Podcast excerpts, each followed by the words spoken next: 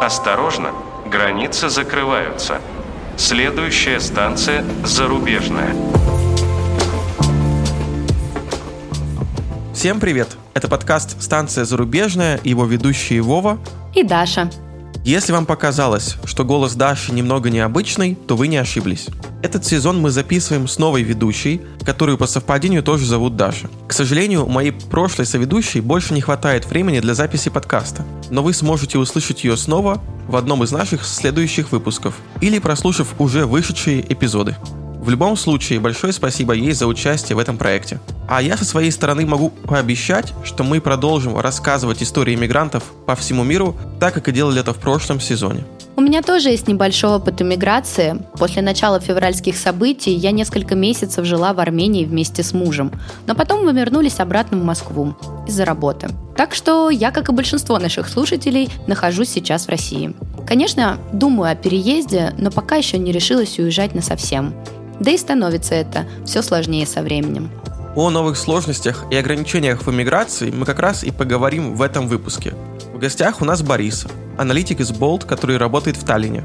Как поменялась его жизнь после ограничений на выдачу виз россиянам и что теперь делают люди, живущие в Эстонии, об этом в нашем сегодняшнем выпуске. Кстати, хочу рассказать, что у нас появился одноименный телеграм-канал «Станция зарубежная». Ссылочка на него в описании – в нем вы сможете узнать информацию о выходе новых выпусков и обсудить их вместе с нами. Подписывайтесь на подкаст, ставьте нам оценки, делитесь им с друзьями в социальных сетях.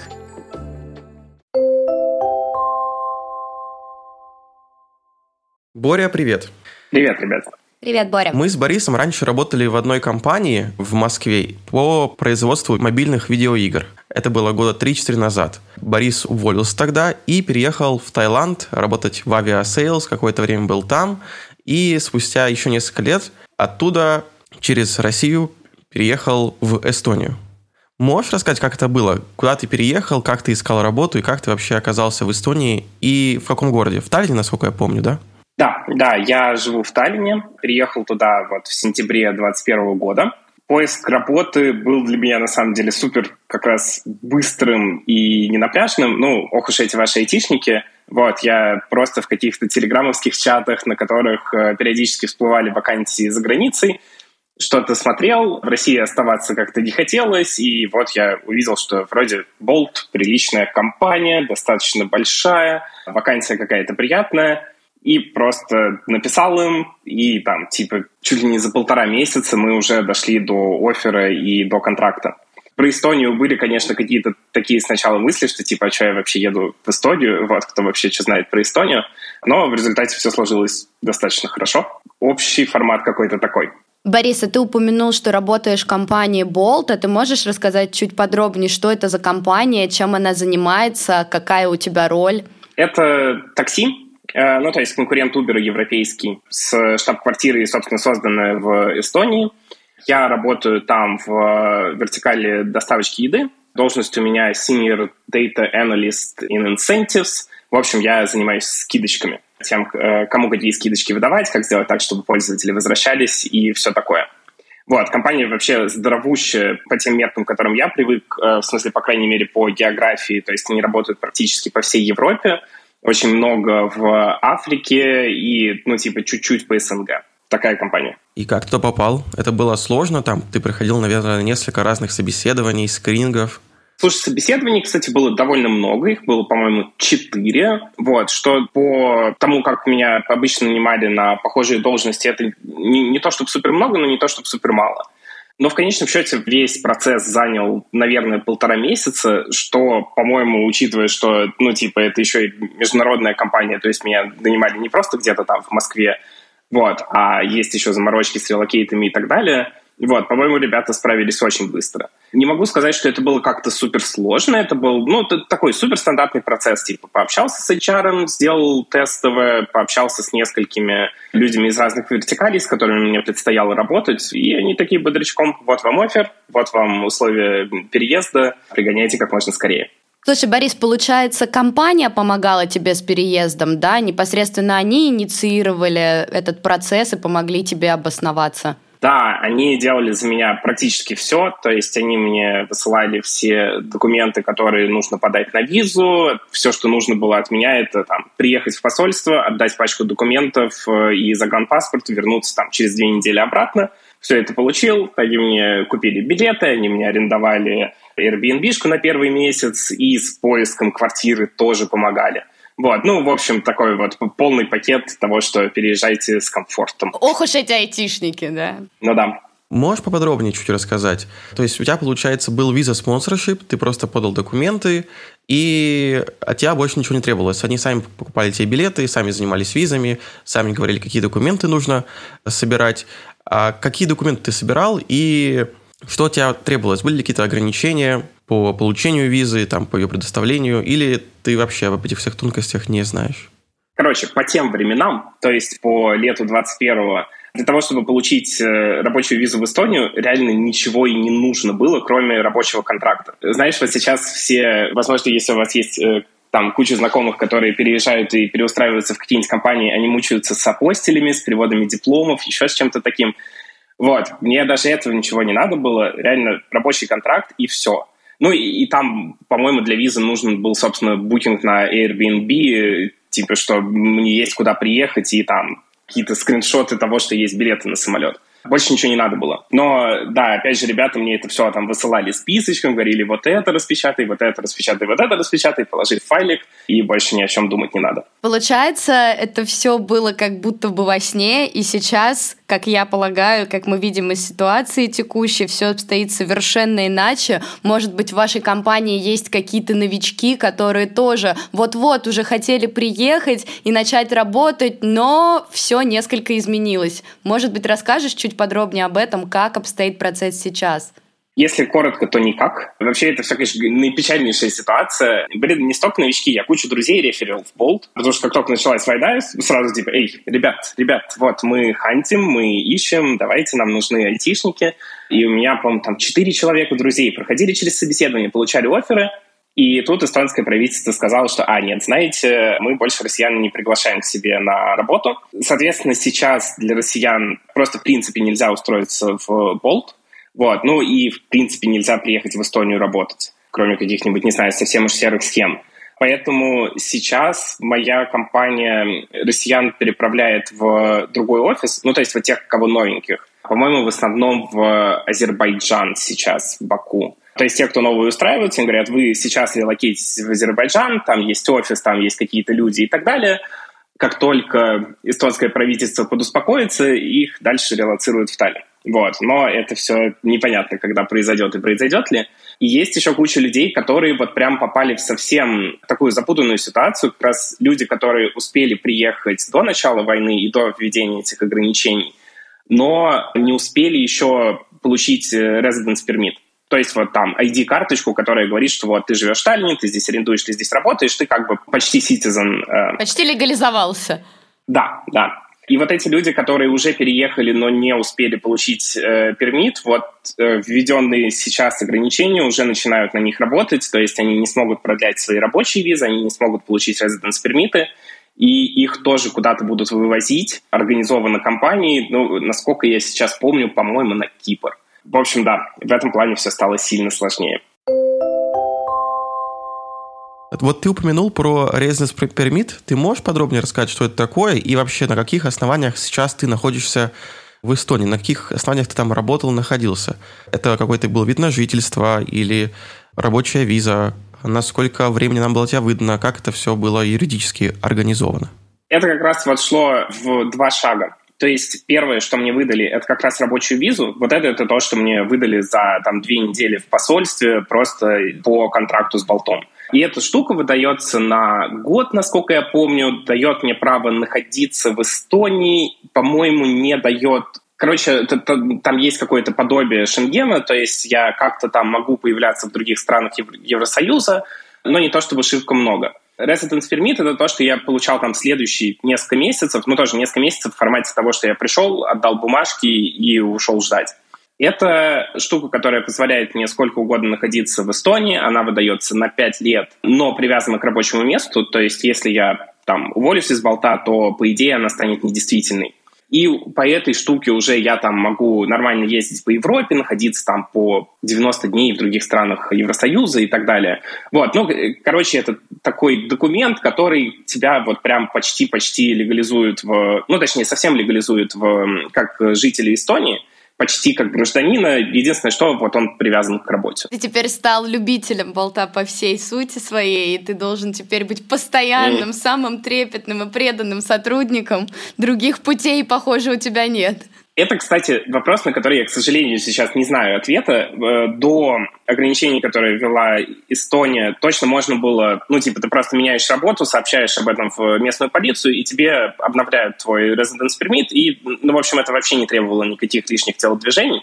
Вот, у меня буквально, ну, там знакомые так делали, увольнялись из Болта, устраивались какие-то другие компании, также оставались в Эстонии. Как сейчас это работает с российским паспортом, я не знаю. Я точно знаю, что если я остаюсь в болте, ну, вот там, в какой-то магической ситуации, если все ограничения продержатся еще пять лет, и мне нужно будет обновить мой residence permit просто потому, что у него срок, срок давности истечет, то по тем правилам, которые есть сейчас, мне его обновят. Вот, то есть все, меня уже там не кикнут из страны в этот момент.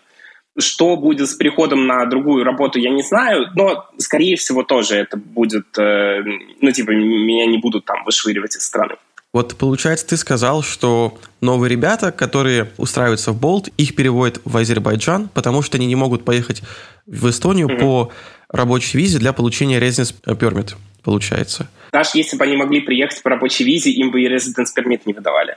Короче, вот Эстония в этом плане со всех сторон не работает. Можно было бы, на самом деле, устраивать людей в другие европейские офисы, коих у Болта очень много. Насколько я понимаю, и насколько говорили HR, Азербайджан выбрали просто по той причине, что там проще всего легализоваться и быстрее всего. Вот, то есть с какой-нибудь Германии, где получение вот просто визы, чтобы люди смогли влететь, скорее всего, будет уходить по там, 2-3 месяца. А в Азербайджан сейчас вот примерно так же, как раньше с Эстонией, что типа, я даже не помню, нужны ли на самом деле сейчас прям визы, визы просто чтобы влететь в Азербайджан для россиян, по-моему, не нужны.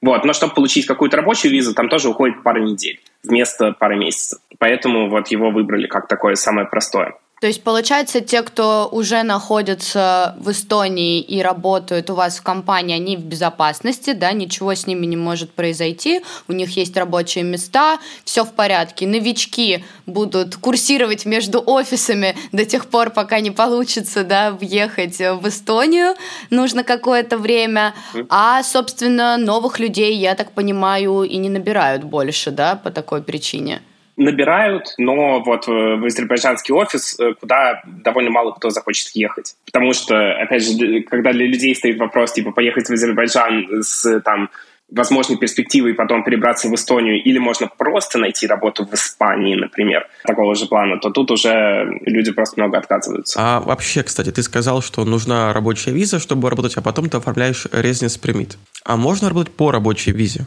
Да, просто это не настолько долговечная штука. Вот она, по-моему, выдается на год, вот, и, и каждый раз ее продлять проблематично. Я не знаю точно, какие возникают проблемы, но какие-то микросложности возникают именно с тем, как жить. То есть, по-моему, когда ты по рабочей визе, тебя не приписывают к врачу, у тебя не будет там бесплатного проезда на э, общественном транспорте. Ну, в общем, какие-то вот такие мелочи, ты типа не, не, не совсем такие хорошие условия, как у того, у кого есть residence permit. Поэтому всем стандартно старались вот типа виза только на то, чтобы влететь в страну, а потом получать residence permit, чтобы прямо спокойно совершенно можно было жить в Эстонии. Получается, что люди, у которых была рабочая виза и которые не работали через residence permit, у них сейчас большие проблемы как сказать, большие. Я знаю, что несколько моих друзей уже просто уехали. У меня э, один друг с работы белорус, вот, белорусы тоже попали под все те же ограничения, вот, ему, он причем, типа, там, последние лет пять, по-моему, жил в Латвии, вот, и ему пришлось просто уезжать обратно в Латвию, потому что у него заканчивалась вот эта рабочая виза, ему какую-то вообще совсем короткую сделали на несколько месяцев. Ему пришлось уезжать, э, ну и еще кучка людей, которые успели получить рабочую визу, но не успели получить ТРП, вот, э, ну, их Болт планирует сам куда-то релацировать. Потому что, да, они сейчас будут застрявшие в Эстонии. Ну, как бы не то, что к ним будет там приходить полиция, стучаться и выдворять их из страны, но скорее они не выездны. Вот, потому что если они выйдут, то их не пустят обратно. Слушай, а чисто гипотетически, предположим, я нахожусь сейчас в Эстонии, у меня закончилась э, виза или у меня там закончилось действие пермита, и я там просто остаюсь. Такой план возможен, что я буду сидеть, ну, я не знаю, всю свою жизнь ждать, пока пройдет 5-10 лет, потом приду и попрошу меня легализовать, или это какая-то маловероятная схема, и вот что делать людям, которые там остаются, и все, у них там истекают все легальные способы пребывания? Что тогда?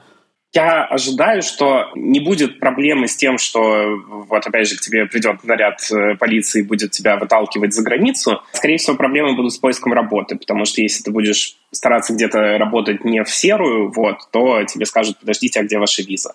Я не знаю, можно ли что-то с этим сделать, кроме как, ну, работать в серую условно как-то.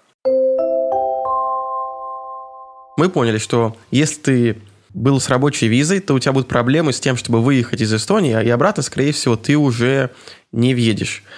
А вот что с теми, у кого резиденс пермит, и как вообще сейчас происходит процесс на эстонской границе, когда ты въезжаешь, выезжаешь, есть какие-то сложности, может быть, дополнительные вопросы у тебя спрашивают, кто ты такой, почему из России, что делаешь, и нет ли каких-то проблем именно с тем, чтобы пройти пограничный контроль? Я узнаю ответ на это через пару месяцев, потому что сейчас я вне Эстонии, вот, и буду возвращаться где-то в декабре. Посмотрим, как все поменяется к тому моменту. В прошлый раз я прилетал в Эстонию где-то в апреле, по-моему, вот, когда уже начали вводить первые ограничения, но совсем какие-то лайтовые никаких проблем не было. Вот. Единственное, что мне слегка запомнилось, я летел через Германию, ну, соответственно, на прямо эстонской границе вообще никто ничего не смотрел, потому что это как внутренний рейс. Визу у меня смотрели на пограничном контроле в Германии, и ребята, ну, может быть, чуть дольше, чем надо, просто смотрели на мою вот ID-карточку с резидентством, и все. Никаких дополнительных вопросов, ничего, просто впустили. Я пока что не слышал ни от кого из знакомых также каких-либо историй про то, что вот я влетаю с резиденс пермитом, и меня там начинают мурыжить на границе. Вроде ничего такого не происходит. Но с визой все. Как бы я слышал даже, что новости последней недели, что даже если у тебя виза не эстонская, ты попасть уже в Эстонию не можешь никак. Да, это вот то, что буквально пару дней, по-моему, выпустило правительство заявление, что все, совсем никак, уже ни с какой визы это не прокатывает. Получается, сейчас э, большие проблемы, если ты просто обладатель русского паспорта, и хотела у тебя уточнить, ты же все же являешься обладателем русского паспорта, российского паспорта. И есть ли у тебя какие-то, ну, проблемы, может быть, просто из-за этого? Понятно, что ты не ходишь там с транспарантом и не транслируешь, что посмотрите на мою красную книжицу, но как бы все же понимают прекрасно, кто ты, откуда ты, вот сталкиваешься ли ты с какой-то, можно сказать, там, русофобией, неприязнью со стороны местного населения, и вообще поддерживает ли местное местное население политику, которую ведет, собственно говоря, государство, и указы, и законопроекты, которые, собственно, реализуются? Во-первых, хотел отметить, что не супер просто понять по мне, что я не, не эстонец, вот. Потому что в Эстонии очень много русскоговорящего населения. Эстонский я не знаю совсем, ну, то есть вот там только пару слов выучил и подучил. Наверное, большинство русскоговорящих эстонцев все-таки знают эстонский получше, чем я но и то не все. Я познакомился с одним барменом, который коренной эстонец, русскоговорящий, не знает ни слова по-эстонски. Но это так, отвлеченно. Никакой русофобии я нигде не замечал, ни в магазинах, ни просто вообще ни, ничего. Опять же, это, скорее всего, связано с тем, как сама Эстония устроена и какой там бэкграунд – Короче, у них есть достаточно сильные обидки на советский период, вот, и это прям, ну, продвигается государством, что, типа, ребят, нам там было очень плохо, потому что нас оккупировали, и это было не весело. При этом в Эстонии очень большое количество русскоговорящего населения, там, типа, 25-30%, вот, ну, то есть прям каждый там, четвертый человек, он русскоговорящий, да. Поэтому все очень хорошо понимают, что люди, которые говорят на русском языке, это не то же самое, что Путин, и давайте всех захватим и так далее. Поэтому нет, никакой русофобии я нигде не встречал, никто мне там, не знаю, не плюет в лицо, я также ну, на улице слышу постоянно, что люди говорят на эстонском и люди говорят на русском, вот, никто там не стесняется, не боится этого и так далее. Бизнес вообще, наоборот, очень сильно ратует и, собственно, бомбится с государства, потому что Эстония очень сильно живет за счет IT, э, у них там пониженные налоги для айтишников, э, поэтому к ним очень много людей приезжает работать, и очень много крупных компаний на такую-то крохотную страну. Mm-hmm. Вот. И все бизнесы как раз были изначально безумно рады, потому что, блин, сейчас э, словим всех... Э, да, да, да. Э, вот. А государство сказало нет, и бизнесы теперь, ну, типа, лоббируют и ругаются за то, чтобы все эти ограничения снимали. Но пока безуспешно. Нет, в, в этом плане никаких э, проблем я не встречал. Как в бытовом плане? Были ли какие-то проблемы с тем, чтобы открыть счет в банке, не знаю, получить медицинскую помощь? Стало ли в этом плане сложнее? Счет в банке я открывал еще вот только когда приехал, то есть сильно до войны, поэтому никаких проблем не было. Но я, опять же, ожидаю, что сейчас с этим проблем тоже не будет. Медицинскую помощь получал, никаких проблем не было. Хозяин квартиры, который я арендую, тоже на меня не обозлился, а там совершенно лоялен. Я вот к нему там приходил с какими-то упоротыми вопросами из серии «Дайте я пересдам квартиру на пару месяцев, пока я уехал». Ну, совершенно понятно, там не пытался меня никуда выпнуть, ничего, вот э, отнесся с пониманием и все такое. Вот можешь рассказать, кстати, как ты искал квартиру, когда ты переезжал? Ты это делал самостоятельно или тебе компания помогала? Какие были, ну, не знаю, сложности? И где ты искал? Какие были цены? Какие сейчас цены? Компания мне помогала, но я не могу сказать, что прям супер-супер сильно. Они мне просто типа представили риэлтора, у которого основная задача была, во-первых, писать эстонцам, потому что тогда я еще вообще никак с ними особо не мог контактировать, там первые несколько дней, когда приехал. Если только не повезет, и они не говорили на английском. Но они, большинство говорят на английском, но там с э, хозяевами квартиры это как раз бывает иногда сложнее. Вот, и, в общем, задача чувака была просто назначать встречи и, и прочекать контракт, что он нормально написан. Поиск квартиры делал просто по сайту а-ля ЦИАН местному. Их здесь есть несколько. Могу процент сказать. Тут нет такого особого понимания однушки, как э, то, что в Москве считается однушкой, когда есть спальня и кухня. Тут в основном везде есть гостиная. И вот такая однушка где-то недалеко от центра или в центре стоит 600-700 евро в месяц. Ну, то есть по моим, по крайней мере, прикидкам это ощутимо дешевле, чем в Москве. Зато квартплата гораздо дороже, коммуналка прям, особенно зимой, там когда-то на пике я заплатил, по-моему, 250 евро за отопление и за воду. А сейчас ты уже готовишься, что Winter is coming, и придется расчехлять кошельки? Слушай, с ужасом жду, на самом деле. Особенно учитывая, что я сейчас, что квартира у меня сейчас простаивает. Вот я очень надеюсь, что тепло будет долго, и что я хотя бы успею вернуться к тому моменту, когда мне придется платить за это безумные деньги. Но это суровые реалии вот, перехода на более зеленый формат э, отопления и так далее – вот. Э, эстонцы очень смешно с этого бомбятся и говорят, что, блин, прикольно ребята в Евросоюзе там сидят, в Италии, в Испании, прикольно они решили сделать отопление подороже. Вот. Э, они не так страдают. В общем, очень мило. Ты чуть раньше сказал, что ты открывал счет в банке еще до февральских событий. А можешь вообще рассказать, как устроена банковская система в Эстонии, насколько просто открыть счет в банке, если ты не гражданин этой страны, там, не знаю, или не резидент. Наверное, когда ты открывал, у тебя еще не было резиденс пермит, у тебя, наверное, была просто рабочая виза. И как это все устроено, есть какие-то ограничения, и насколько вообще удобный сервис? Насколько я помню, все, что я тогда приносил из документов, это договор о работе. Вот. Я даже не уверен, на самом деле, что он стопроцентно нужен. Возможно, мне просто так разрешили бы дать счет. Но с договором о работе, ну, в смысле, вот с эмплойментом каким-то, ты точно можешь получить банковскую, ну, типа открыть банковский счет в любом из банков Эстонии. Сам по себе сервис э, хреновее, чем в России. Вот. Ну, то есть прямо, прям совсем не Тиньков. Во-первых, там Какая реклама. большие заморочки на... Ой, да, извините, извините. Нативная реклама сервиса. Сама по себе банковская система, ну вот прям так себе, по крайней мере, в формате приложений, в формате удобства пользования. Там вроде как все есть, но очень, ну, короче, очень неинтуитивные приложения, очень большие заморочки с э, подтверждением операций. В Эстонии все заточено на э, подтверждение по симке, которое привязано к твоему, значит, паспорту или ID или еще чему-то. И пока у тебя вот этого электронного идентификатора нет, подтверждать что-то через интернет — это вообще жуткая проблема. Там приходится пользоваться какими-то специальными девайсами, которые стоят кучу денег и выдают тебе пин-коды. Короче, жуткие дурацкие заморочки, которые прям очень сильно усложняют жизнь. Но в реальности, насколько я понимаю, большая часть людей просто пользуются револютом, То есть э, счет это для того, чтобы вот деньги на него приходили и лежали, а для всяких обменов, э, там, перекидываний и так далее ты пользуешься револютом. И он удобный, классный, в этом плане как раз похож на то, что мы привыкли видеть в России. Ну и, конечно, приятный бонус то, что можно деньгами по всей Европе кидаться и не думать ни при какие там дополнительные таксы или еще что-то такое. Вот, это все работает, работает быстро и хорошо. Ну, мы, кстати, уже неоднократно слышим про револют, а можешь подробнее рассказать, что это такое?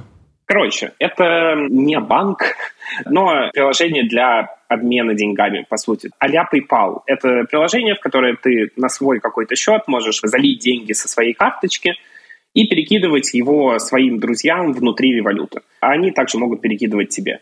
Просто это упрощенный способ кидать вот со счета на счет, потому что у тебя там можно людей добавить в друзья, можно им стикер кинуть, когда ты что-то оплачиваешь.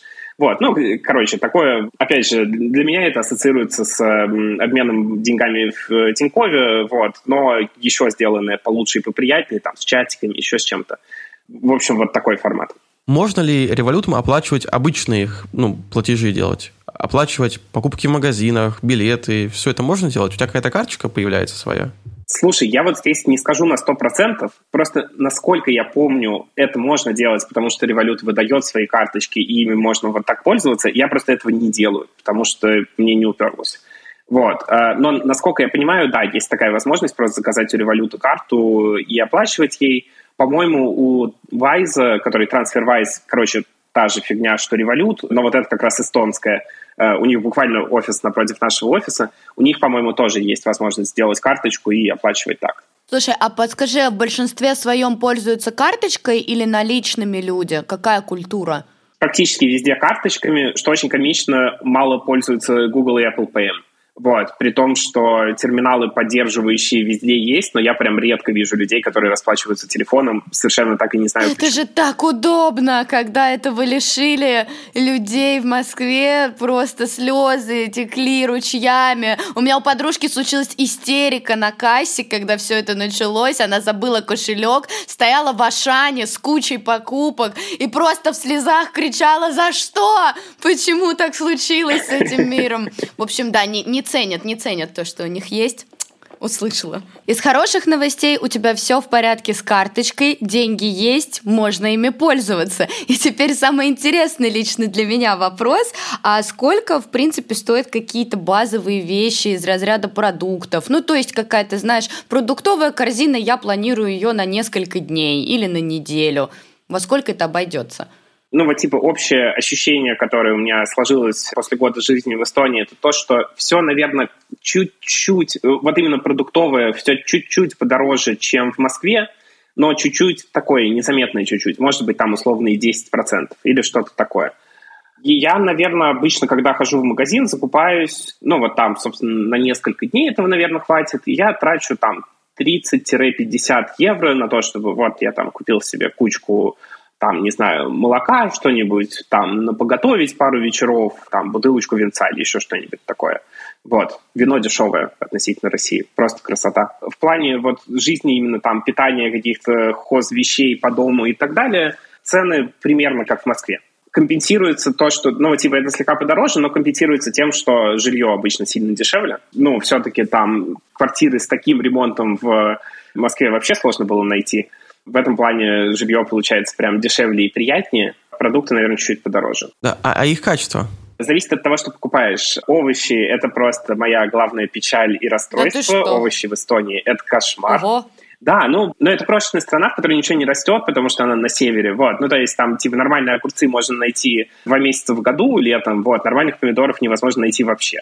Зато все остальное очень классное, потому что, ну, все привозят э, из типа по всей Европе, вот, поэтому, о боже, сыры, просто столько сыров, я влюбился в чеддер. Никогда не мог думать, что у меня будут такие отношения с сыром, а вот э, оказалось, что да. Примерно все, что ты хочешь, там можно найти. Господи, я там страусиное яйцо видел в магазине, просто потому что его привезли качество продуктов везде хорошее, особенно если это касается всякой там молочки. Вот молочки много местной, очень много всего законсервированного. Это тоже какая-то, видимо, исторически с э, еще времен Советского Союза осталась тема. что куча разных консервов, но они довольно прикольные. Вот. И все, что угодно, что привозят э, из других стран Европы. В этом плане довольно хорошо. Слушай, это здорово. А вот если ты не готовишь дома, а хочешь куда-то пойти, можешь рассказать про рестораны, допустим, какой-нибудь средней руки, и, например, про более дешевые места, что-то похожее на фастфуд, забегаловки, во сколько это тебе обойдется, если хочется пойти и расслабиться и просто получать удовольствие от еды? Слушай, самое комичное, что фастфуд почти не отличается по цене от просто ресторанов что меня очень удивляет, я до сих пор не понимаю, почему так происходит, но условно сходить в Бургер Кинг, ты заплатишь там за бургер, картошку, колу столько же, сколько если ты придешь в нормальное бургер-место и закажешь там картошку, бургер и колу.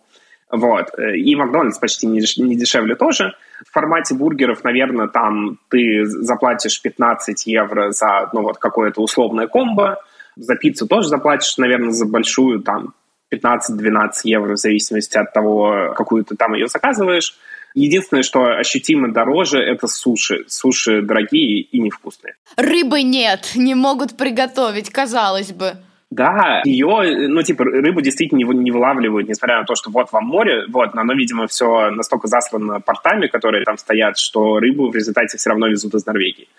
Вот, поэтому, да, своего производства особо нет, и суши из-за этого очень страдают. А сколько стоит пиво? Сколько стоит какой-нибудь fancy dining? Пивасик в магазине стоит полтора-два евро. Если импортный, то скорее три. В баре, наверное, ну, 4-5.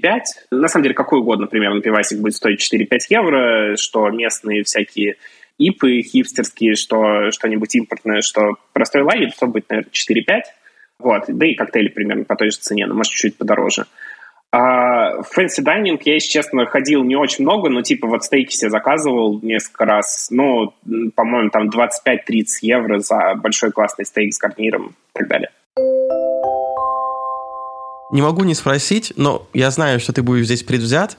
А что с общественным транспортом? Сколько стоит поездка по городу на такси? Если ты не сотрудник Болт?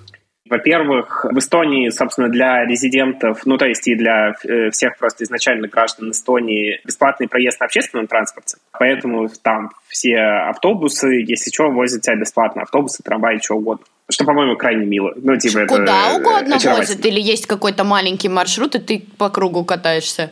Не, ну по, по городу. А там обычная такая же транспортная система с автобусами, которые себе можно представить. Ну, то есть вот там весь город как-то перекрыт разными маршрутами. Вот. Э, они все бесплатные для жителей Подожди, города. а как узнают, что ты эстонец?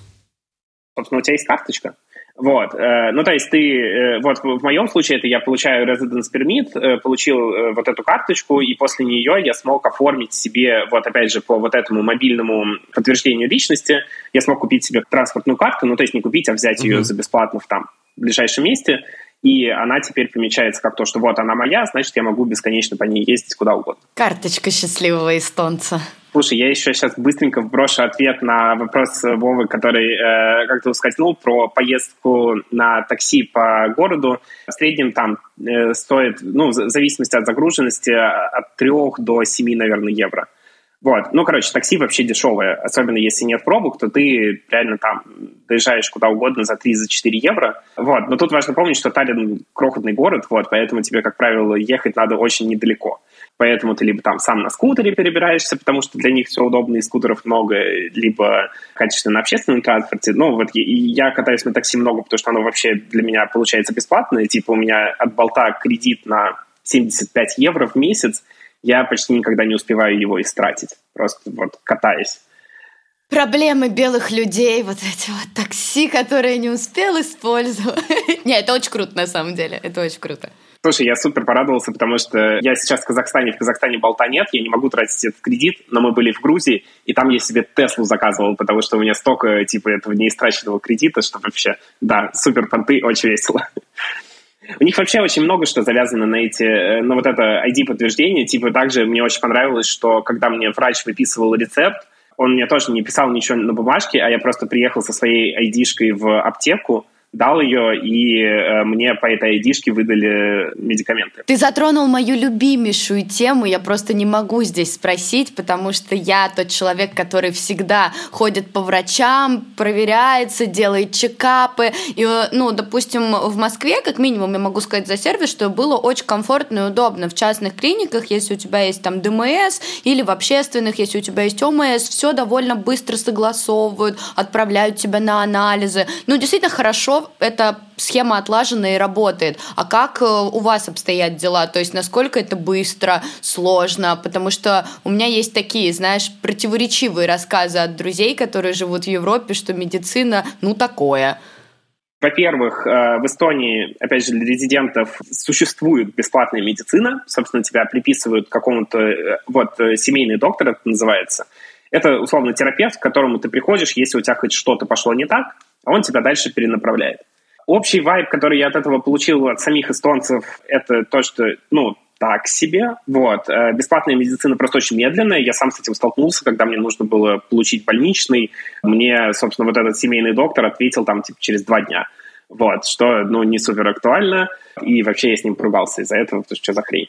Вот, но в целом, в общем, говорят, что государственная медицина, она существует, она бесплатная, она не супер со страховкой у меня все было прям супер каждый раз, когда я пересекался с э, врачами, когда мне нужно было, собственно, получить э, больничный, еще что-то. Вот, все работает достаточно быстро, удобно. Мне даже больничный, блин, после разговора по Zoom выдавали, чтобы не приходилось никуда ездить, потому что я с ковидом сидел.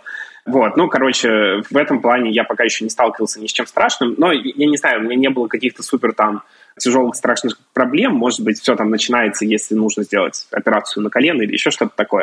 Но вот в формате того, что просто там заболел как-то по мелочи, нужна какая-то медицинская помощь, там какие-нибудь таблеточки выписать, это все прям по страховке работает отлично, быстро, удобно и понятно. По поводу досуга. Как ты проводишь свое время в Эстонии? Чем можно заняться?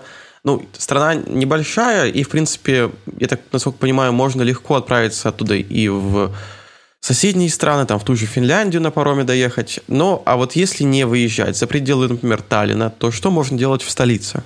В столице достаточно неплохая ночная жизнь в плане просто баров. Караоке, эстонцы любят караоке, караоке это весело.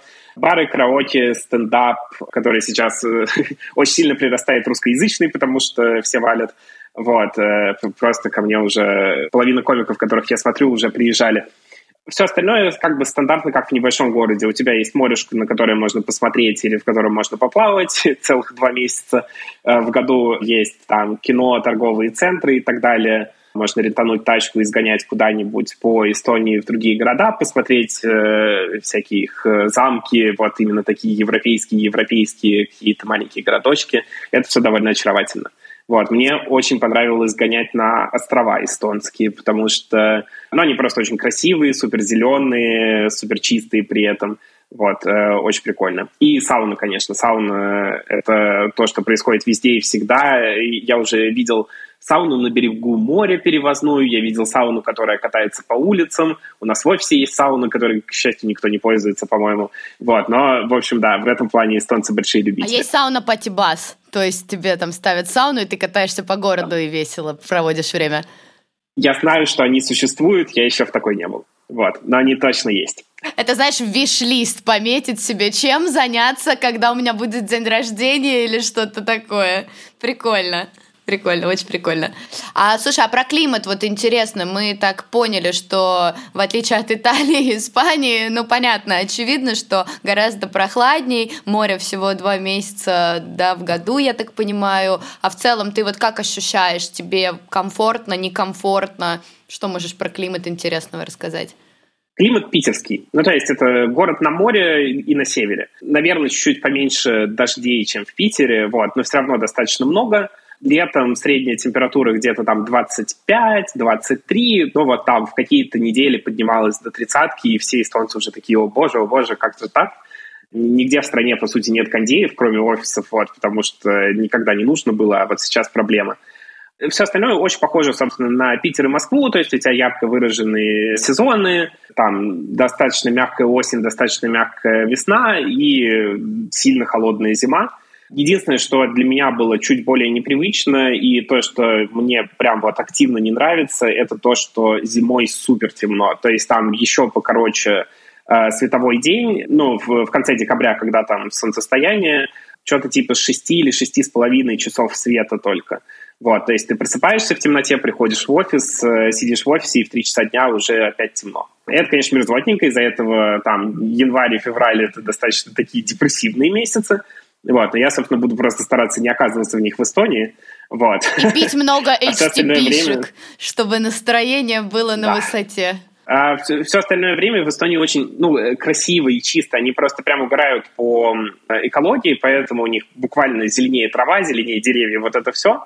Поэтому в летние, весенние периоды очень красиво. Слушай, а вот ты сказал, что приезжают многие русские комики в Таллин, дают там свои концерты, и ты уже говорил, что довольно большая часть эстонского общества говорит на русском языке, что много русских, а в целом вообще как ты э, коммуницируешь э, с людьми? То есть все знают английский язык или на русском больше приходится, как это все обстоит? Я всегда со всеми коммуницирую на английском, ну то есть с людьми, которых я не знаю. Вообще, как правило, если ты приходишь условно в магазин или в ту же там больницу или еще в какое-то место, где работники ожидают, что будет приходить много людей, надо много коммуницировать, там, скорее всего, работники знают все три языка, и эстонский, и русский, и английский английского хватает на то, чтобы общаться примерно со всеми. То есть я там буквально, мне кажется, пару человек видел, каких-то совсем-совсем русских бабушек, которые не говорили по-английски, и вот с ними как-то приходилось, эм, ну, приходилось понимать, что они говорят по-русски и объясняться по-русски. Так, по большей части, все общение на английском, но, соответственно, люди на улице говорят по-эстонски и по-русски. Ты сказал, что много кто говорит по-русски. Большая часть э, русскоязычного общества живет в Эстонии. 30% человек, ну, россияне, русскоязычные, что компании в целом нацелены на то, чтобы нанимать русских IT-специалистов. Такой вопрос. А откуда все эти ограничения? Кто инициирует эту жесткую визовую политику с тем, чтобы не пускать россиян и белорусов через границу? Если вроде как большая часть общества с ними связана, есть большое количество выгодоприобретателей от перехода умных э, молодых людей через границу и устройств на работу в местные компании. Зачем это все нужно и кто это все начал? Как ты думаешь? Делает это все правительство, то есть политики. По поводу причин мы можем только гадать, потому что они особо не говорят, просто говорят, вот, теперь мы делаем так. Как бы достаточно разумное объяснение, что это такая хорошая популистская тема, что вот э, страшный враг э, поднимается опять, и сейчас мы закроемся, и тогда все будет хорошо, посмотрите, какие мы молодцы, и спасли население от э, страшной русской заразы. Как с поддержкой этого я особо не знаю. Что я знаю, это то, что в Таллине проводили там марши, митинги и так далее в поддержку Украины, но что-то не проводили э, каких-нибудь митингов из серии «давайте все россияне уедут» или там «давайте не будем их пускать». Вот, то есть все-таки, ну, это инициатива сверху, а не снизу. Ну, вот, типа, бизнес знает, что ему это не полезно. Мои друзья тоже, ну, типа, понимают, что ну, это фигня какая-то насколько у этого широка поддержка вот у всего общества, ну, не а знаю. А есть люди, которые выходят с транспарантами против этих ограничений, говорят, типа, нет, не нужно закрывать границы? Верните всех русских. Тоже нет, насколько я знаю. Манифестация не их конек, да? Не, ну вот знаешь, как раз как бы как, когда была штука, которая была для них очень, ну, ну вот важной, когда началась война, люди супер быстро собрались, и это было на самом деле фантастическое совершенно зрелище, типа 40 тысяч человек на площади в городе, в котором всего 300 тысяч живет. Вот, ну то есть там почти там каждый седьмой э, житель города приходит, и вот они все стоят, и самое упоротое было видеть то, как э, государство реагирует. Для меня это просто тогда было еще супер в новинку, опять же, после жизни в России, что, типа, когда собирается большое количество людей, вместо того, чтобы их там дубинками махать, приезжает президент, и начинает, типа, с ними говорить с какой-то вот там сколоченной из говна и палок сцены, что, типа, да, ребят, я вижу, что у вас проблема, мы вот, вот, вот это делаем, чтобы ее решать, вот это делаем, чтобы ее решать, нам тоже не нравится война. Вот, короче, что-то как-то там отчитывается перед людьми. Это было очень интересно на это посмотреть. А так они вообще на митингах и подобных штуках поют, что совершенно вымораживает мозг. Вот, они просто стоят и поют, потому что это тоже у них штука, которая традиционно сохранилась с того момента, когда Эстония выходила из э, Советского Союза. У них была, по-моему, это называлось типа «поющая революция». Да ты что? Да, типа, ну вот мирная манифестация того, что мы больше не хотим быть в Советском Союзе совсем никак, заключалась в том, что типа люди стояли и пели. Вот, и у них это сейчас тоже сохранилось. Выглядит совершенно шикарно. Они поют гимн или они просто песни поют разные красивые? Не-не-не, какие-то просто, типа, традиционные эстонские песни. Ну, народные. Ну, то есть, в общем, когда им хочется поманифестироваться, и когда их что-то реально волнует, они это делают. Вот. Но, видимо, вот там визы для кого-то их волнуют не так сильно ни, ни в ту, ни в другую сторону. Насколько они вообще сейчас обеспокоены тем, что Россия может проявить и к ним агрессию? Я помню просто, когда я жил в Финляндии, там лет 8 назад, когда как раз-таки началась история с э, Крымом, в финских газетах были все заголовки типа «Россия», «Стоит нам опасаться», «Путин», «Что нас ждет дальше». Какие сейчас мысли у эстонцев по этому поводу? Мои любимые журналисты. Слушай, насколько я помню, после начала войны было прям стрёмненько. Вот, то есть э, там не знаю, разговоры, которые слушаешь на кухне в офисе или еще что-то такое, они были про то, что типа, а что если мы дальше? Сейчас всех явно это уже меньше волнует. Людям сильно не нравится то, что происходит э, с Украиной. Весь город э, увешан флагами, там как-то люди проявляют поддержку, продолжают там собирать деньги на благотворительность и так далее. Вот. Но именно такого ощущения, что типа, а за нами придут следующими, уже как-то не осталось, ну, потому что Россия как-то не то чтобы сильно двигается э, на Украине, вот, и, соответственно, не, не очень понятно, что они еще могут сделать э, на других границах. Но сначала, да, прям я помню какие-то такие обсуждения от вот эстонцев-эстонцев, что типа, так, а если Россия нас захватит, НАТО что-то вообще будет делать с вот этим вот там клочком земли на миллион триста человек, или мы там будем как-то ждать еще 10 лет, или еще что-то такое. Вот, в общем, поначалу было нервозно, сейчас вроде как спокойнее. Будем надеяться, что действительно в будущем ситуация нормализуется, и россиян больше не будут воспринимать как таких враждебных персонажей, которых не хотят пускать в свою страну, и хочется верить, что в ближайшие несколько лет мы придем к взаимопониманию с нашими соседями и научимся с ними жить в хороших отношениях. Да, Вов, ты очень хорошо сказал. Надеюсь, так действительно и будет. А Борису большое спасибо, что он пришел к нам сегодня и поделился своим прекрасным опытом. Надеемся, он будет полезен вам. Спасибо, что пригласили. Пока-пока. Пока-пока.